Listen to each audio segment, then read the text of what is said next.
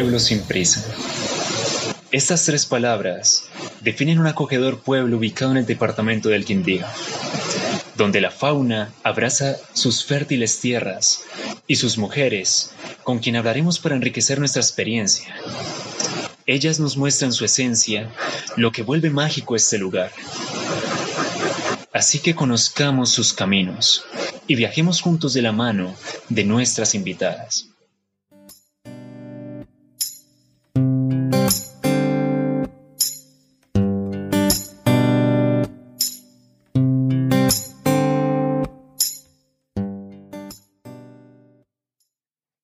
Episodio de hoy escucharemos la historia de cuatro mujeres, cuatro guerreras que han sabido encontrar la manera de subsistir y aportarle a su pueblo desde los diferentes oficios que han aprendido. Iniciemos con doña Araceli, quien junto a su esposo hace unas arepas deliciosas. Empezamos con jugón prestado máquina prestada, todo fue prestado cuando empezamos. No me caían sino tres arepas. Y para una despedida de unos estudiantes me encargaron 80. Imagínense sacando ya tres arepas. Me dieron las 11 del día asando arepas. Hoy en día, con el jabón que tenemos, 80 arepas, eso es nada, porque si el carbón no esté bueno, sale y no dijera. Pero esa vez sí, a las 11 del día para sacar 80 arepas, mejor dicho. Y terminaría el mismo corro lleve. Hoy en día ya trabajamos bien.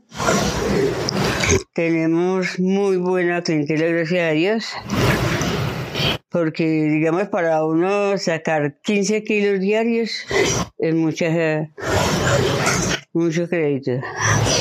Y encargan mucho, digamos, para Bogotá, para Pereira, Armenia. Claro que Aquí una vez un, un señor, un hermano de doña Lida, de la panadería, llevó 50 para Estados Unidos. Miami, sí. Llevó 50. La fortaleza de esta pareja demuestra de qué están hechas las personas de este bello municipio. Vamos ahora a conocer un poco de dos mujeres que en el pasado tenían oficios que ya no existen más.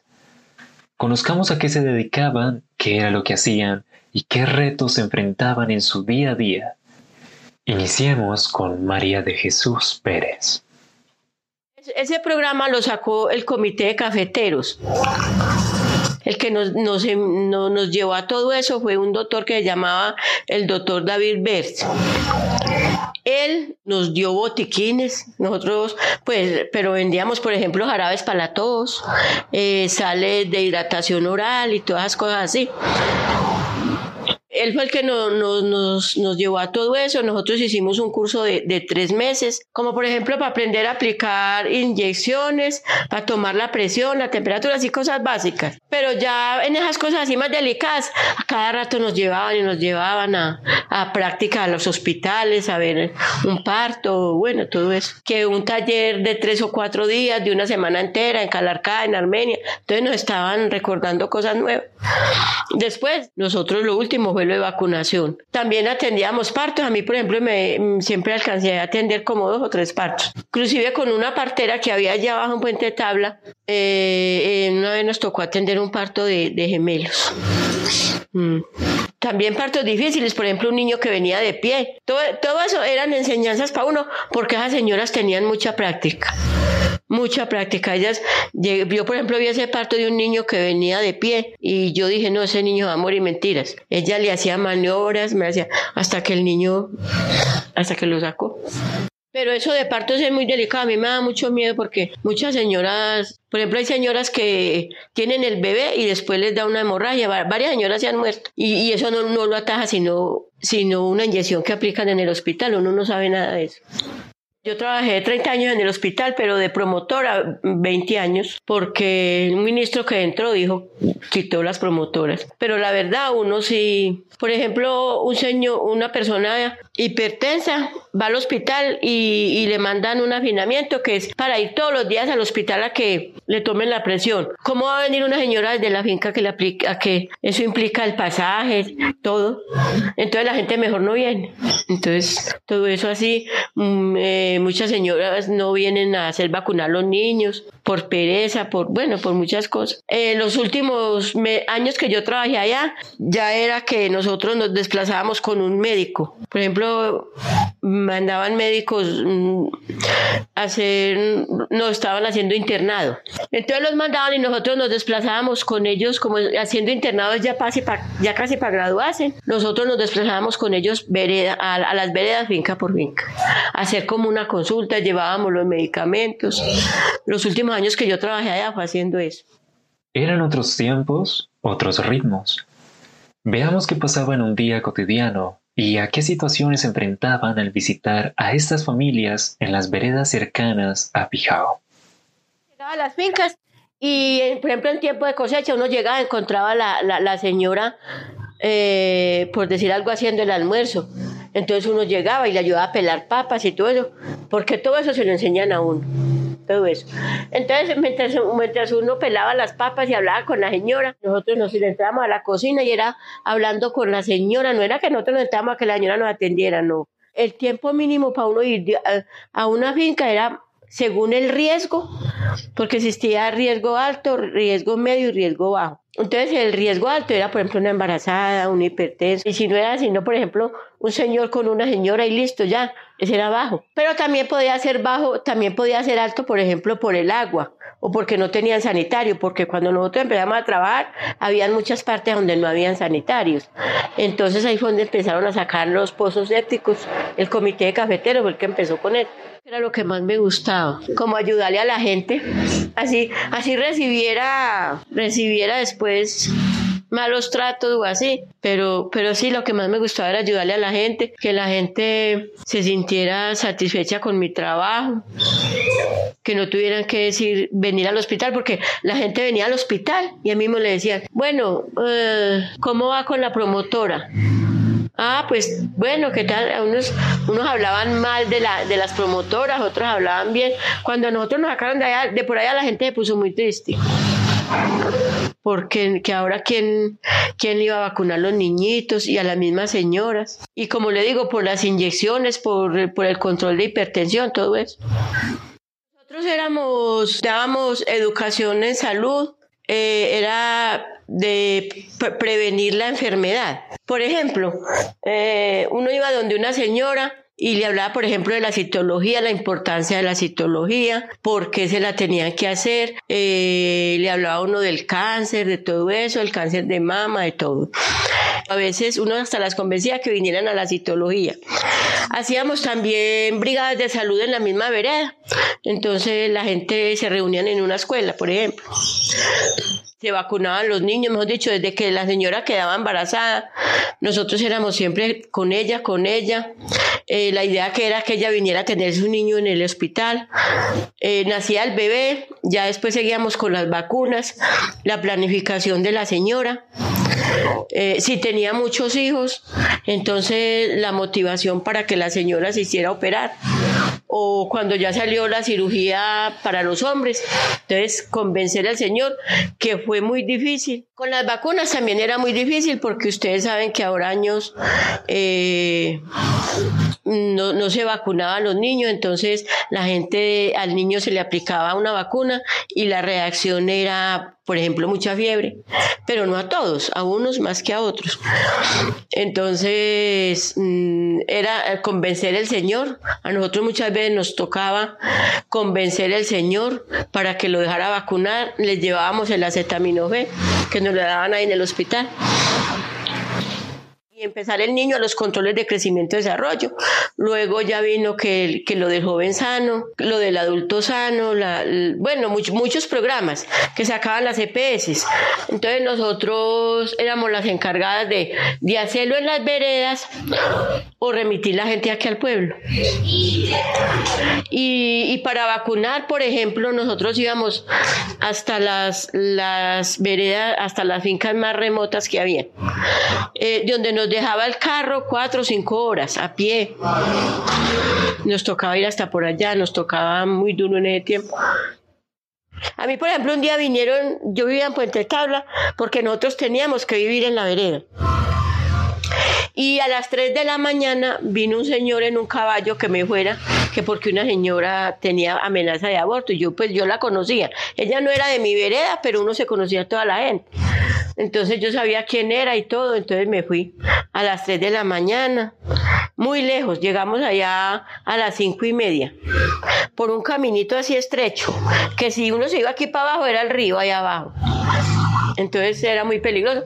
Pero yo me fui, bueno, cuando llegué allá ella había tenido el aborto y todo, pero tocó traerla en camilla, bueno, eso fue. Otro día me, llevaron a las 7 de la noche al Cinaurio que había una señora que, había, que tenía dolores de parto y yo, ¿por qué no la traen al hospital? Y vinieron en un carro que no, que ella no quiere, que ella no quiere, pues también me tocó ir. Por ejemplo, a mí me tocó muchas veces, pues eso era también responsabilidad de uno le mandaban una inyección a un paciente, por ejemplo, cada ocho horas. Entonces, la primera inyección, por decir, era a las seis de la mañana. Yo me iba, cuando eso no había tanto peligro. Hoy en día no. A mí hasta me da miedo dormir en una finca ya. Eh, yo me iba por ahí a las cinco, depende hasta donde fuera. Y me iba con una linterna. Me iba, a mí no me da miedo andar sola ni en el día ni en la noche. Y me iba y aplicaba la inyección y, si era a las 3 de la tarde, si era cada 8 horas, las 3 tenía que volver y así. Muy duro nos tocaba más que todo en jornadas de vacunación. Por ejemplo, aquí, en, cuando había jornadas de vacunación, muchas veces este municipio sacó el 100% varias veces, porque nosotros éramos muy dedicados a eso, muy dedicados. Si nos tocaba ir lejísimos, lejísimos. Eh, por ejemplo, por para la maicena alta eran, una vez nos demoramos cinco horas con Laura, Laura la que trabaja en odontología, trabajaba porque ella ya se pensionó también. Con ella un día por la noche, nosotros con una luna muy bonita y nosotros por un potrero, por la tierra fría, por un potrero así, hasta llegar donde estaba la ambulancia que nos estaban esperando. Ya esa vez llegamos aquí como a las 10 de la noche. Pero uno se sentía, nosotros nos sentíamos satisfechas por el deber cumplido, pues por que los niños vacunados, las señoras bien y todo. Cuando empezaron a, salir las EPS, el carnet y todo eso, entonces llegaba a la vereda una familia sin, sin ninguna protección de salud. Entonces ahí mismo uno le, le hacíamos una encuesta, la traíamos a la alcaldía y por medio de esa encuesta ya la EPS les daba el carnet a toda la familia. Nosotros éramos las encargadas de todo eso.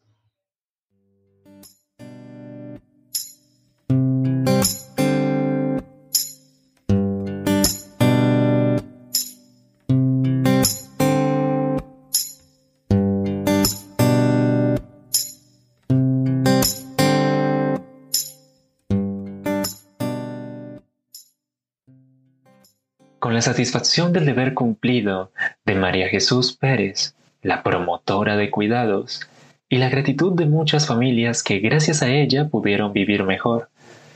Nos vamos ahora a conocer a Marta Lucía Buitrago, quien como guardabosques abría caminos y con su pasión por la jardinería embellecía el municipio de Pijao. Yo estaba trabajando de profesora en el hogar infantil de acá personitas como profesora de párvulos, pero tuve un pequeño inconveniente con la directora, entonces yo dije no más y me salgo y le presenté carta de renuncia y me salí, me fui para guardabosques. Ay, usted Marta, después de ser profesora se va a ir a bolear machete y pica por ahí. Yo le dije, sí señor, me voy a ir. Ay, ¿cómo le ocurre Marta? que ¿Cómo se le ocurre que va a salir? Yo le dije, no, yo me salgo, no estoy un día más en este lugar. Entonces me retiré y me fui para allá y pagaba millón quinientos muchachos en esa época. Eso era un platal. Ganado, eso sí, muy bien ganado. Ya sacábamos brazo. De bolear pica, en serio. Machete. Usted no se manera que es bolear machete. usted le da al pasto, ese pasto está seco. Entonces usted le tira con el machete y el machete le rebota. Y no sé, ¿y esto qué fue? Muchachos, mochar pasto. ¡Están horrible de duro! Tiene que usted que saber coger el machete porque no se le pela uno acá las manos. Saber coger el machete y también saber con, eh, con el gancho que es como una luna qué. Entonces uno cogía y jalaba el, el garabato. Con el garabato usted jala el, con el gancho jala ese pasto y pum, le da. Tiene que mantener el machete súper afilado para poder hacer eso. Y saber que no lo va a mandar, tiene que saberlo mandar así, porque yo lo mando así, no, no, no deja cortar el hay que mandarlo así. Y usted tiene que estar con las piernas muy bien abiertas y un poquito hacia atrás, porque si no, usted puede mochar una pierna. Era duro al principio porque pues la subida, uff, mientras una acostumbrada como a subirse a las 6 de la mañana, a las 7 tenía que estar arriba en la casa, buscando herramientas para empezar. Y, la, y había partes, por ejemplo, que nos tocó liar mucha pica porque la, la piedra muy rocosa y no, no dejaba para hacer el camino, para que pudieran subir, pero no, fue una experiencia chévere. Lo que más me gustó fue haber ganado toda plata, la disfruté mucho y me reía mucho porque como en todo lugar siempre hay gente muy buena, como gente también de las señoras chismosas y odiosas. ¡Ay! Las culebras, se a botar acá. con más risa. Porque como me parece que las culebras, yo no sé por qué las culebras persiguen la gente como tan chismosa, pienso yo, pues no sé. Será una idea mía. Pero usted hubiera visto, muchachos. ¿Cómo le parece que las corría? Ya a veces íbamos sudando para el sendero que es angosto. Hay unas partes que tienen ladrito y es angosto, cuando menos pensaba era que de un palo, ¡pum!, se escolgó una culebra. Yo ya había pasado y las otras. Cuando la señora, ay, yo me reí mucho. ¡Sálveme! Me mató esa culebra. Esa señora corría y pavo, pero era impresionante cómo ella corría. No, la culebra solo le bajó y le hizo así el zarpazo, pero no más. Y entonces la culebra se fue detrás de ella. Cuando ya todos vimos que la culebra, pues claro, nos dio susto a devolvernos a mirar qué iba a pasar, a ver si la podíamos ayudar. No, esa señora ese día, santo remedio, la culebra la calmó. Calmadita todo el día, mija. El trabajo de Marta, como ella lo relata, era bien remunerado, pero no era nada fácil. Sin embargo, lo que la movía en su interior era una pasión, un gusto que desde siempre había tenido por la naturaleza. Así que escuchémosla. A mí toda la vida me ha gustado toda la vida he trabajado, pues me gusta mucho sembrar el jardín, cuidar. A mí me encanta meter las manos en tierra, me encanta ver que cómo florecen las plantas, me fascina, me parece que se ve muy bonito. Que así de pronto usted no tenga muchas cosas, pero usted tiene un jardín y eso embellece su casa. Y a la vista, es, es como visualmente es muy gratificante. Usted va donde hay un jardín bonito y usted como que, ay, que, que, que la foto, que venga yo me hago aquí, ¿sí? Pues por eso me gusta. Éramos jardineras, al inicio jardineras eh, para embellecer el municipio de Pijao, donde se sembraron varias plantas desde el arco, la entrada del arco, hasta abajo, y se trabajó en el parque del Malecón, en el parque por la calle, por la calle 13 y, y en el parque Fundadores donde se prestaban los servicios de, de mantenimiento a los jardines. La gobernadora Sandra Paola fue la que generó el primer, el primer mm, grupo de mujeres jardineras y entonces ahí nos capacitaron, nos dieron todos los implementos y nos pagaban por hacer esa labor.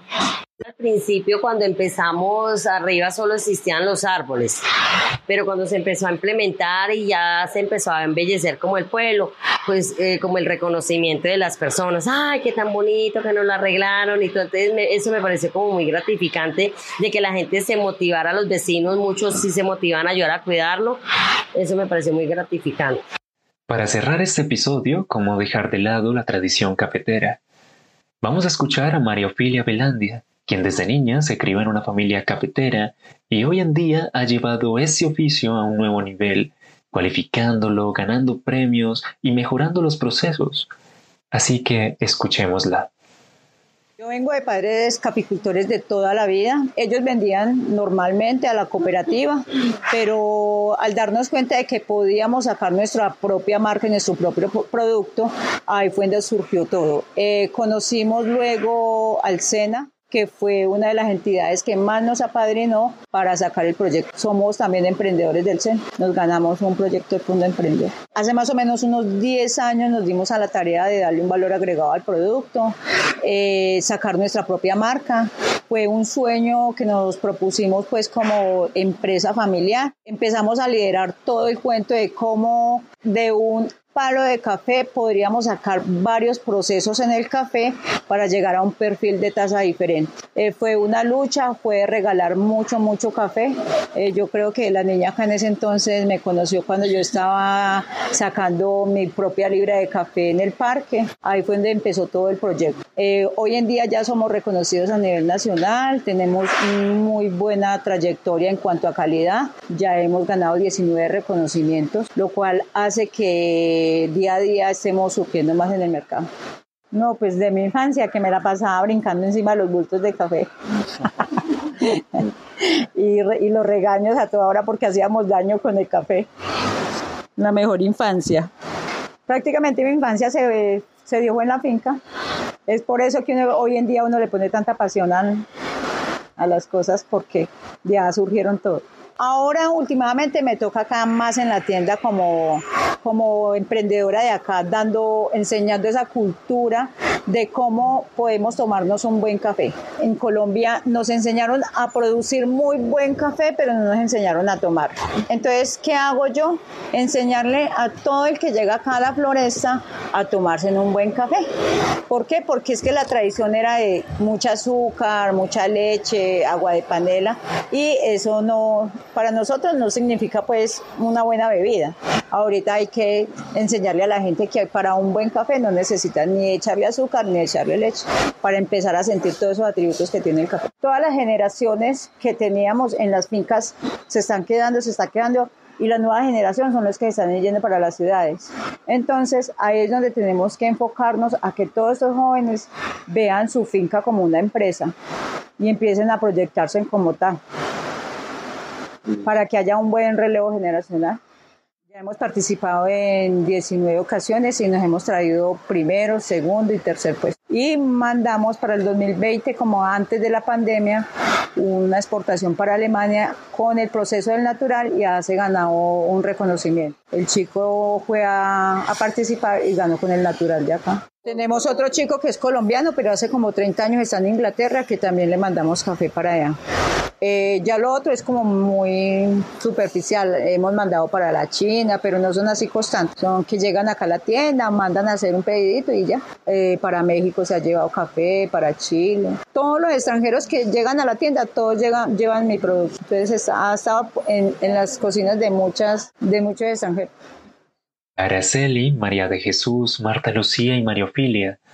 Cuatro mujeres, cuatro oficios diferentes por esta vez llegamos al final, pero los esperamos para un nuevo encuentro en donde seguiremos conociendo historias y oficios de las mujeres en Pijao. Hasta pronto.